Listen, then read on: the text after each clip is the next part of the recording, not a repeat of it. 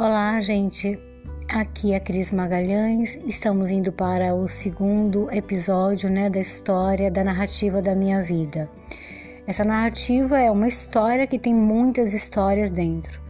E no, no último episódio, que foi o primeiro, eu parei na parte em que meu pai falecia, né? Meu pai morria.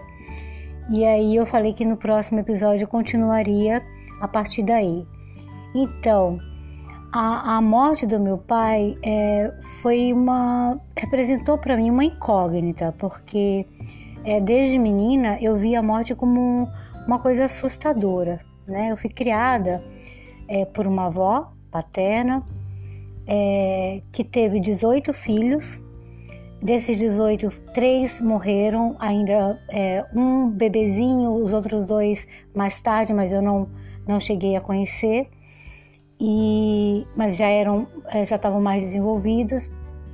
E minha avó separou-se e, e, criou esses filhos sozinha. Mas à medida que eles foram crescendo, eles foram ganhando o mundo, né? Porque primeiro que morava aqui em São Gonçalo, então era muito limitado, tudo em termos de, de estudos, de trabalho, para tudo.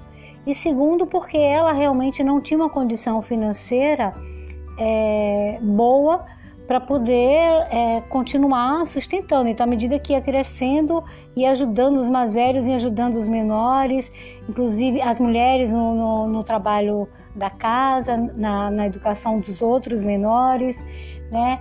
nas, nas tarefas domésticas mesmo. Né? Então, era dessa forma. Eu lembro de Tia Liette, que dos filhos de minha avó vivos hoje é a mais velha, a Tia Liette vai fazer 90 anos esse ano. Tia Liette é, por exemplo, ela assim que ela fez o magistério, que naquele tempo não tinha pedagogia, era magistério.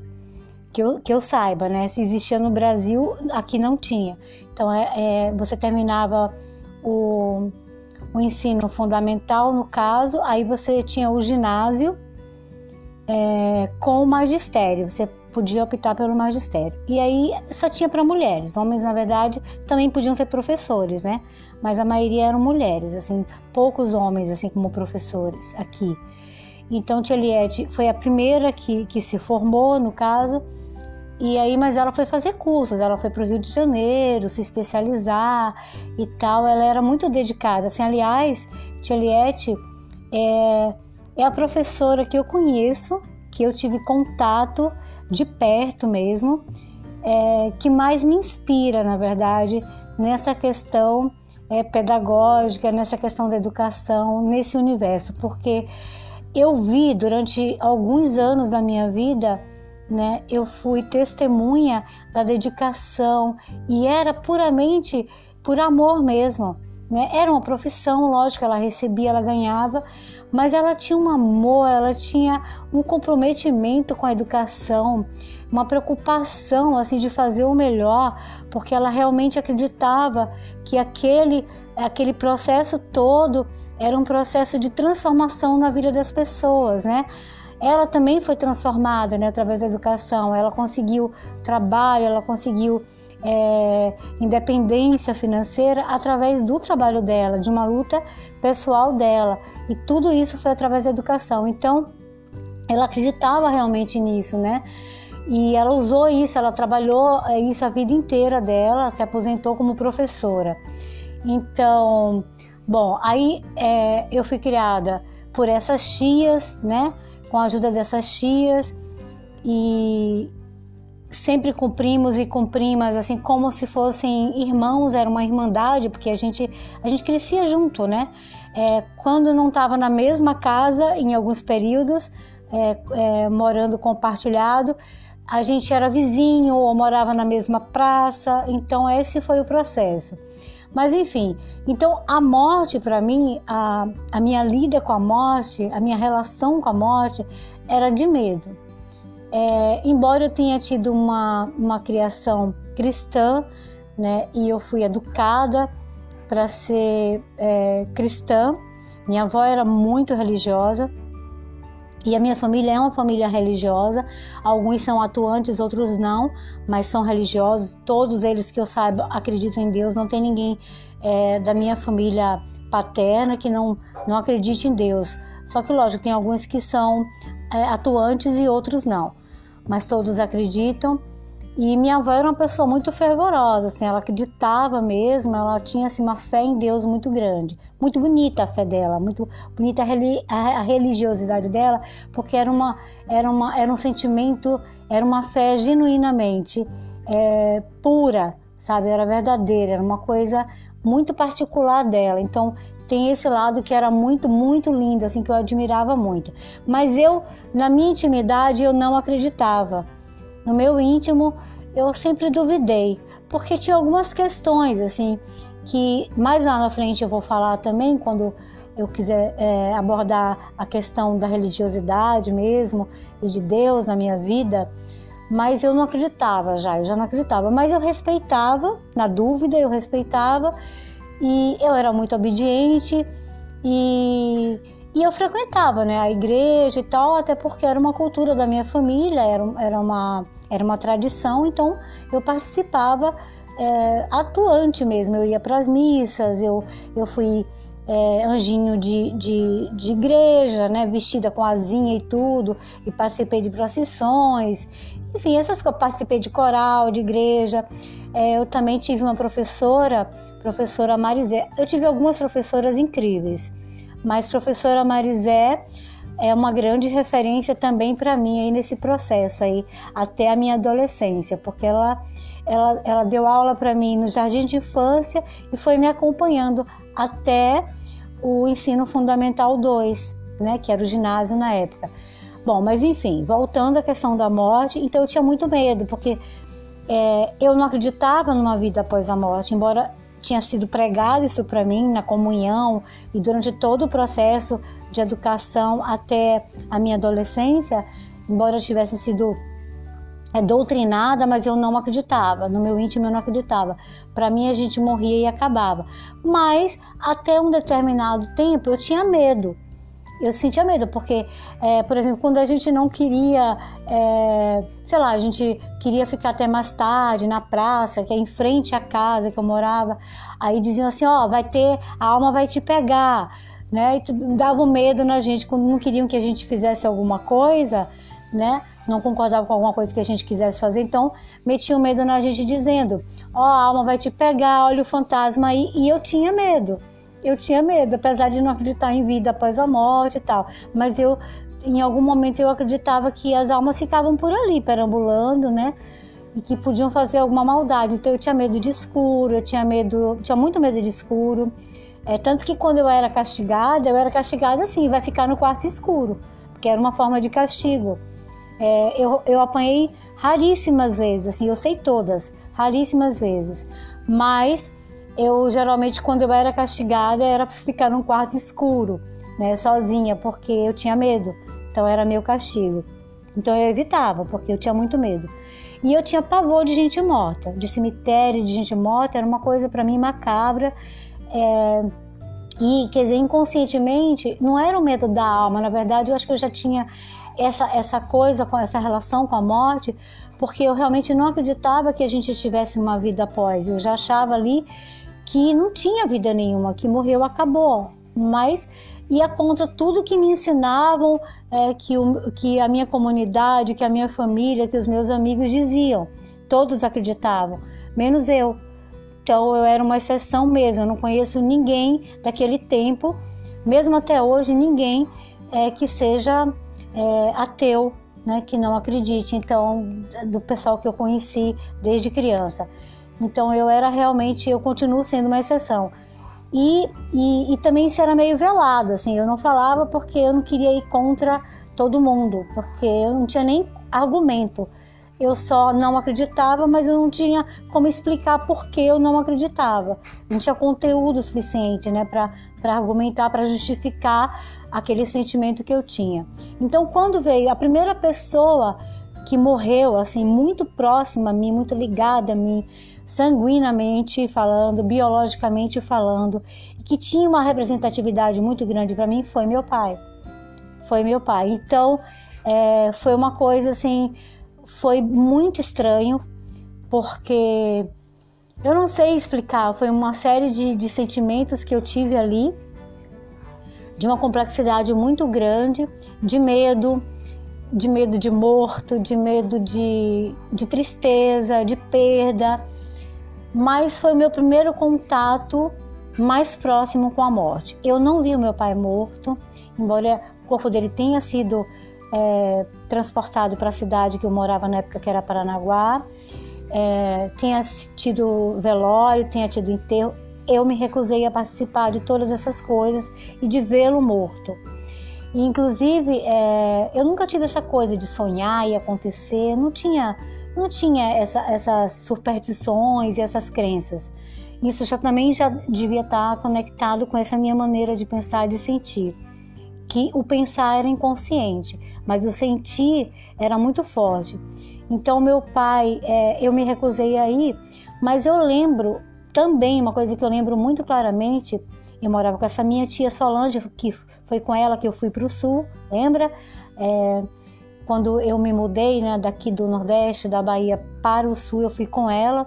Aí eu lembro muito bem que eu estava na casa dela e eu dormia, era um, era um apartamento de dois quartos, e eu dormia, no, ela dormia com o marido, no, com meu tio no quarto, e os dois filhos dela no outro quarto, e eu dormia é, numa cama entre os dois. E eu lembro que eu sentia muito medo. A partir da morte do meu pai, eu comecei a sentir muito medo porque eu tinha é, aquela coisa na cabeça que me falava quando eu era criança, que os mortos iam pegar os vivos, que iam, vinham assustar. E eu fiquei com medo do meu pai, porque como eu me recusei a ir no velório e no enterro, então eu achei que ele poderia querer me castigar e voltar para me, me assustar. Então, eu lembro que eu fiquei assim durante vários dias é, com medo de dormir, porque cada vez que eu dormia eu sonhava com ele. E no sonho eu tinha consciência da morte dele, que ele tinha morrido, e, é, e, e ele voltava para me procurar. E eu sempre me recusava. Minha tia, eu estava dormindo, o sonho acontecia assim: eu estava dormindo e a minha tia chegava no quarto e me chamava, né? É, Tina, que ela me chamava de Tina, Tina, seu pai está aí, levanta que seu pai está aí, ele, ele veio se despedir, ele quer falar com você. E eu ficava apavorada, no sonho, eu ficava apavorada. E, e eu dizia, nossa, mas como que eu vou lá falar com ele se ele está morto? Se ele morreu, se ele não existe mais? Eu não vou falar com gente morta, não importa que seja meu pai, eu não vou. Aí eu me recusava a ir. E esse sonho, ele não se repetia igual, mas o conteúdo era esse: era ele tentando falar comigo, se comunicar comigo, e eu me recusando porque ele era um morto, eu não ia falar com morto.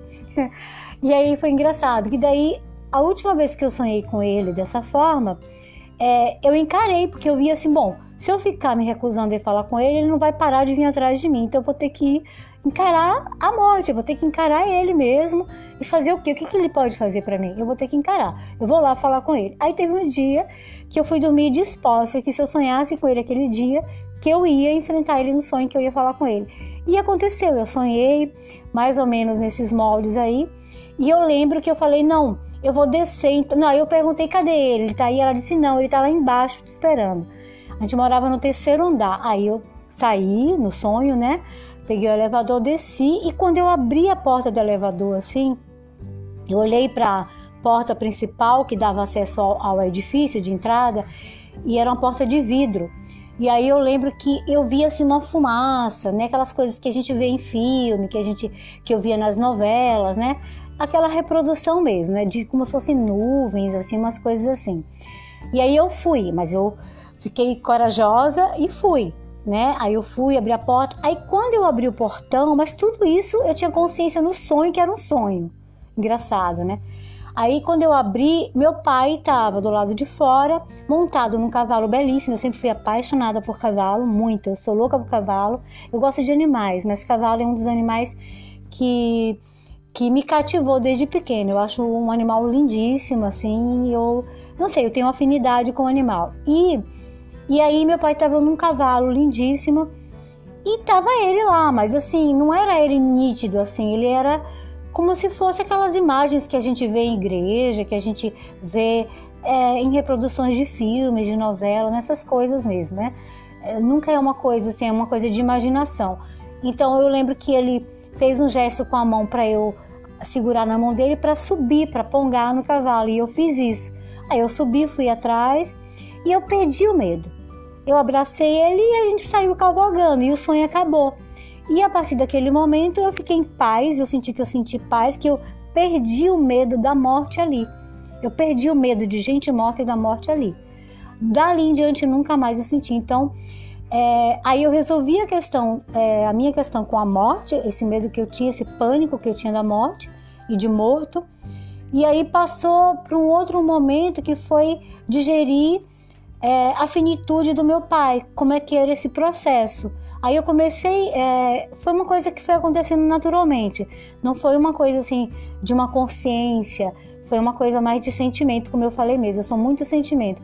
Então foi uma coisa de eu ir sentindo e, e eu tentar entender o que eu estava sentindo.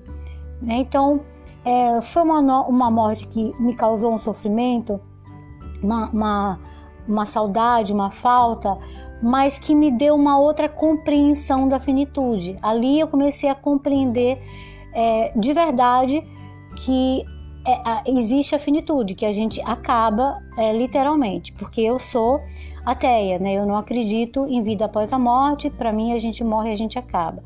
Eu não acredito que exista nenhum Deus, né? Não nego, mas também não acredito. E, e, e então é isso. Então a, a questão da morte relacionada ao meu pai ela paira é, nesse sentido aí, nesse nível aí que eu tô contando para vocês. Foi assim que, que se que se sucedeu essa história. E aí eu resolvi meu problema com a morte. Eu não tenho mais medo de morte nem de morto. Eu acho que é desagradável, né? Você é, ver ali dentro de um caixão, numa câmara, é, uma pessoa que você que você ama, ou mesmo que você não tivesse um contato muito próximo, que seja alguém que não, não tenha uma importância tão grande para você, mas uma pessoa que estava viva ali, né, que se movimentava, que falava, que respirava, e de repente, por alguma razão qualquer, aquela pessoa para de viver, né, e você vê ela dentro de um caixão ou numa caixinha, né, ela é transformada em cinzas. E é difícil, eu acho que a morte é uma coisa difícil, eu sei que ela faz parte, eu não tenho medo, mas eu não quero morrer tão cedo, assim. Enquanto eu tiver lúcida, né, com lucidez, enquanto eu tiver lucidez e tiver saúde, eu não quero morrer. Eu não tenho vontade nenhuma de morrer. Nenhum problema até hoje que eu tenha tido na vida, assim, é, nunca me fez pensar em suicídio. É uma coisa que sempre passou batida, nunca passou nem perto de mim. Aliás, não passou nem, de, nem longe de mim. Eu sou apaixonada pela vida. Eu acho que eu fui arrebatada pela vida a partir do momento que eu nasci. Eu não sei, eu, eu acho a vida um dom mesmo, um presente imenso. Tenho muita gratidão pela minha vida, né, e pela vida de todas as pessoas. E eu gostaria que, eu gostaria de verdade que todas as pessoas tivessem esse sentimento que eu tenho, porque se elas tivessem, eu acho que elas fariam da vida delas é, uma vida melhor e, consequentemente, a vida dos outros, né, seriam, é, seria melhor também, porque é, a melhor forma de você cuidar do outro é você cuidar de si, né? A melhor, o melhor tipo de amor para mim é o amor que começa com você, porque tudo parte de você, né? Você é o princípio, né? É você em relação a, ao mundo, né? A, ao que está posto aí.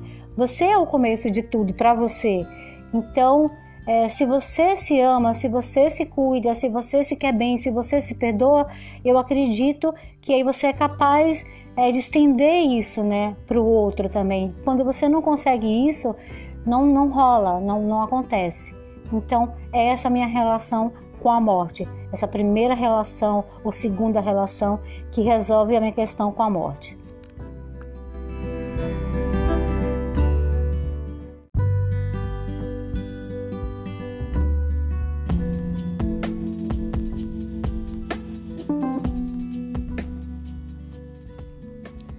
Hoje é dia 9 de agosto de 2020 e eu acordei pensando sobre a questão da finitude. Então eu resolvi voltar a esse episódio da temporada 1, que é sobre a finitude, e falar um pouco sobre isso, mas de uma forma um tanto filosófica, mas do meu ponto de vista, não de nenhum pensador. Então, é, o, que, que, o que, que eu levantei é, pensando? Na verdade não foi é, tanto sobre a, a finitude, mas sobre, sobre vida. Porque aleatoriamente veio na cabeça da gente às vezes, né? Qual é o sentido da vida, né? Por que nós vivemos? Por que nós fomos colocados aqui no mundo? Mas nós fomos colocados? Nós fomos colocados por um ser pensante, por um Deus, né? Por uma, uma divindade? No meu caso, não, eu não acredito nisso, né? É, não, não acredito nessa hipótese.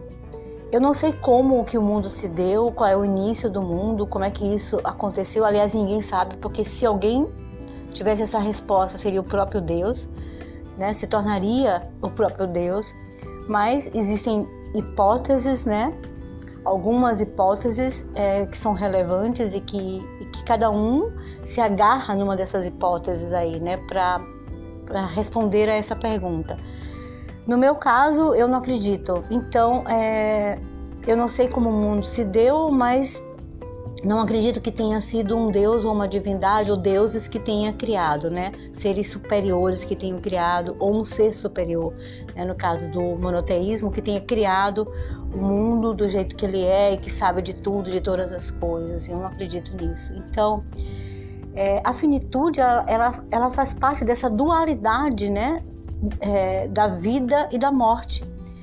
Então, uma coisa está ligada à outra. Vida e morte, elas andam ali juntas, né? Porque a partir do momento que a gente está vivo, a gente a qualquer momento pode morrer. E a partir do momento que a gente morre, a gente também acaba fazendo vida porque a gente vira nutriente é, para a Terra, né? Então, de certa forma, a gente nutre o planeta, a gente é, provoca também novas vidas. Então, é, para mim, para mim, para mim, Cris, o que, que é viver? O que, que, a gente deve fazer? A gente, a gente deve buscar ser feliz. A gente deve é, aproveitar enquanto a gente respira, enquanto a gente pulsa e, e caminhar, né? Simplesmente caminhar. Mas o ato de sentir, de ser mesmo, é, fazendo, sendo, sentindo e pensando também.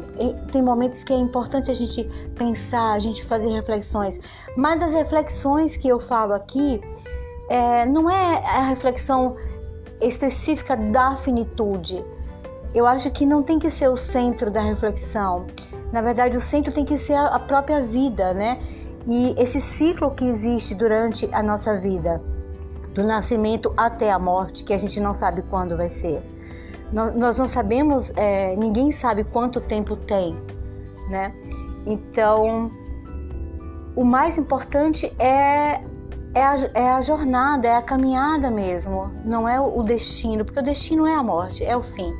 É, o mais importante, na verdade, depois que a gente é lançado no mundo, que a gente está aqui, que a gente está posto, o mais importante é justamente a caminhada e o que, que é importante nessa reflexão? São é, conceitos, né, valores que a gente já sabem. A gente já, alguém, é, várias pessoas antes de nós que nos antecederam já trouxeram é, esses temas para reflexão, né? O que, que é felicidade? O que, que é ser bom, né? É, conceitos de bondade, de justiça, de igualdade, é, de direitos, de deveres. Então, eu acho que esses são é, os temas importantes para a discussão, para a reflexão. Por quê? Porque nós também sabemos que após a nossa morte, outros virão. Né? Não sabemos também até quando, mas outros virão. Novas gerações virão, nossos descendentes virão, né? Então, é importante que enquanto nós vida tivermos, a gente, a gente conduza né? Essa essa nossa esse nosso ciclo aí de forma ética, de forma justa, de forma boa, para que isso é, torne do mundo, da nossa vida, de todos, um lugar melhor, né? É, um tempo melhor, né? E para que os nossos que vierem depois de nós é, possam herdar isso, talvez, é, talvez não, é a herança melhor que a gente pode deixar, cuidar do nosso planeta, que é a nossa casa, né, que é a nossa grande casa, né, ser amorosa com o planeta, ser justa, ser bondoso com o planeta e é, cuidar da manutenção dele, cuidar da vida dele, para que após a nossa vida outros possam é, também né, morar em segurança, tendo tudo que é preciso para ter uma vida boa, saudável. É isso.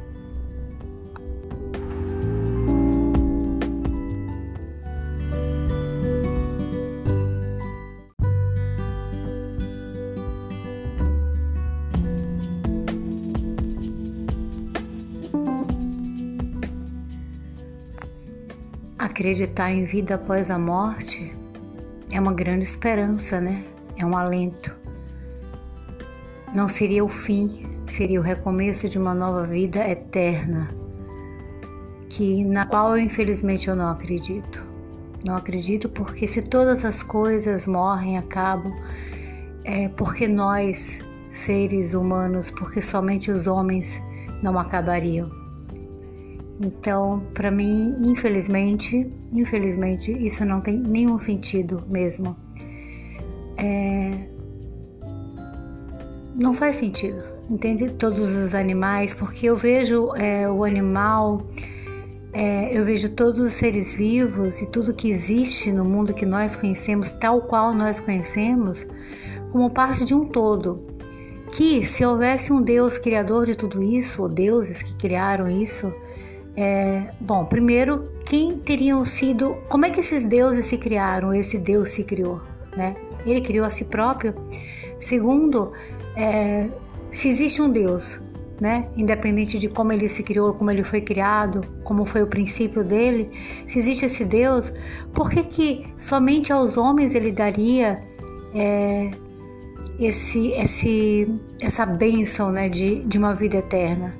Então, um animal, um animal, um, ser, um outro ser vivo não teria esse direito, não, não teria essa enfim, essa, essa, essa possibilidade. Outra coisa é, lógico, a, a igreja, né, as religiões, eu não sei se todas, mas pelo menos algumas, é, justificam determinadas coisas é, quando a gente questiona Deus. É, com o livro, livro Livre Arbítrio. Mas eu pergunto, é, será que não é o livre-arbítrio, é uma desculpa, uma justificativa apenas né, para explicar por que, que existe tanta desgraça, existe tanta miséria, existe tanta dor e sofrimento no mundo se existe um Deus? Que Deus é esse que permite tudo isso? Tanta dor, tanta miséria. Ah, o livre-arbítrio. Ele deu livre-arbítrio para o homem agir após o nascimento. Não acho uh, uma, uma resposta racional, honestamente falando. E outra coisa, assim, dos mais de 8 bilhões né, de seres humanos que vivem hoje no planeta, é, todo mundo, todo mundo que se diz religioso, que se diz crente num Deus ou em vários deuses, é, sempre alega que ah, Deus vai permitir, se Deus permitir, se Deus me abençoar.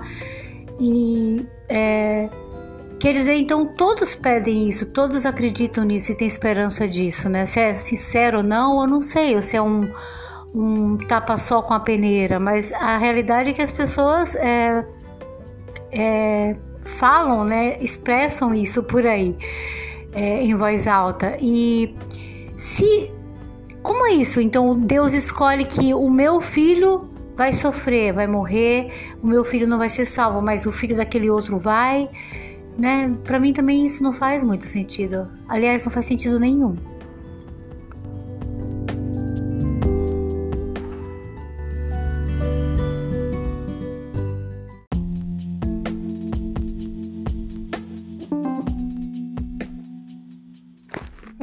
mas não é brincadeira não.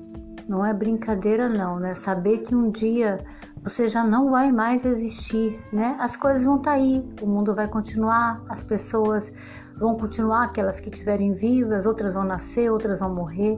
Esse é o ciclo, né, da vida. Nós temos consciência disso. Nós somos os únicos animais que temos consciência disso. Mas que realmente não é fácil, não é não. Não é cocada mesmo.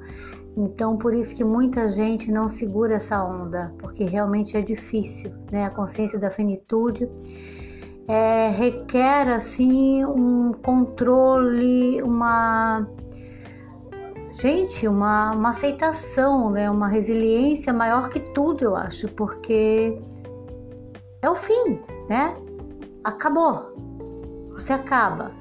Então, é, especialmente para pessoas como eu que não acreditam em vida após a morte, que não acreditam em eternidade, então, lógico que para nós, nesse sentido, não existe esperança, né? não existe o depois. Então, é isso mesmo. Então, a vida é o que a gente tem aqui agora. O lado positivo que a gente, eu, por exemplo, sou uma pessoa intensa. Né? Eu vivo, eu tenho prazer em viver. Eu, eu vivo repetindo que que eu sou uma pessoa feliz, porque existem muitas definições de felicidade, né? Mas é, to, praticamente todo mundo é unânime em dizer que felicidade não é uma coisa constante. Aliás, nada é constante, porque nós somos puro movimento, a vida é movimento, né? Nada é, é regular, uma linha reta, né? Então, o tempo todo as coisas mudam, mas dentro de tudo isso, de todas essas mudanças, eu sou uma pessoa feliz, sabe? Eu sou uma, uma pessoa feliz com a vida, com a vida que eu tenho. Muitas vezes é, eu tive a oportunidade de escolher, certo ou errado, eu tive a oportunidade de escolher, outras vezes não, eu fui empurrada, só tinha aquele caminho, era aquele, ou voltar, né? E voltar não dá, então você tem que seguir adiante. E mas realmente essa consciência, acho que é essa angústia toda que o ser humano tem, a maior angústia do ser humano é justamente essa consciência da finitude, né? E para aquelas pessoas que se agarram, né, é, numa, uma esperança aí que é uma, nossa, que é um, uma bengala imensa, eu acho, né? Você acreditar que você pode é, ter uma vida após a morte. Muita gente fala que, que vai se reencontrar, né, com os entes queridos e tal, num paraíso, num outro plano, enfim essa crença deve amenizar, deve ajudar bastante as pessoas que acreditam nisso, né? Com certeza, né? Eu imagino que sim. Mas realmente não é a minha crença. Então, para mim, não existe essa possibilidade. Então, eu evito. Lógico que tem momentos que eu acabo refletindo, porque tem momentos que vem. Como eu falei lá no outro áudio, vem até aleatoriamente. Umas vezes você busca e às vezes vem aleatoriamente. Mas é, na verdade, assim, honestamente falando, eu busco não pensar muito sobre isso, porque eu não tenho medo da morte. Absolutamente. Já tive, né? Em criança já tive medo de morto, de morte, enfim, porque não sabia o que, que era, não sabia como lidar com isso. Hoje, já há muito tempo, não mais, não é mais essa questão, né? É a angústia de saber que um dia você vai acabar, né? Que acabou, o mundo acabou. Pá, não existe mais. Então, não é que vai ter dor, não vai ter sofrimento, não vai ter nada disso. Simplesmente não existe mais. É isso. Então, é realmente é pesado, é puxado para pensar. Então, eu prefiro não pensar, certo? Mas não tenho medo é, e quero viver, quero viver o máximo que der enquanto eu tiver saúde, enquanto eu tiver capacidade de fazer, mesmo que eu vá ter limitações, mas que eu não sofra, que eu não viva em cima de uma cama, que eu não viva é, dando trabalho para outras pessoas, né?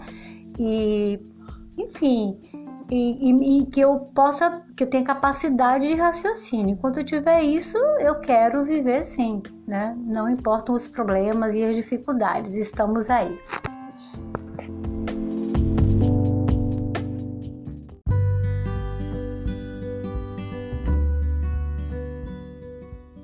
Morte, quando você chegar, que seja breve, que seja sucinta, que não se demore, que me arrebate tal qual a vida me fez, que não me faça sofrer, que não me faça sentir dor, que não angustie os meus, que me leve o mais breve possível. Me arrebate, morte, me arrebate me arrebate igual a vida fez.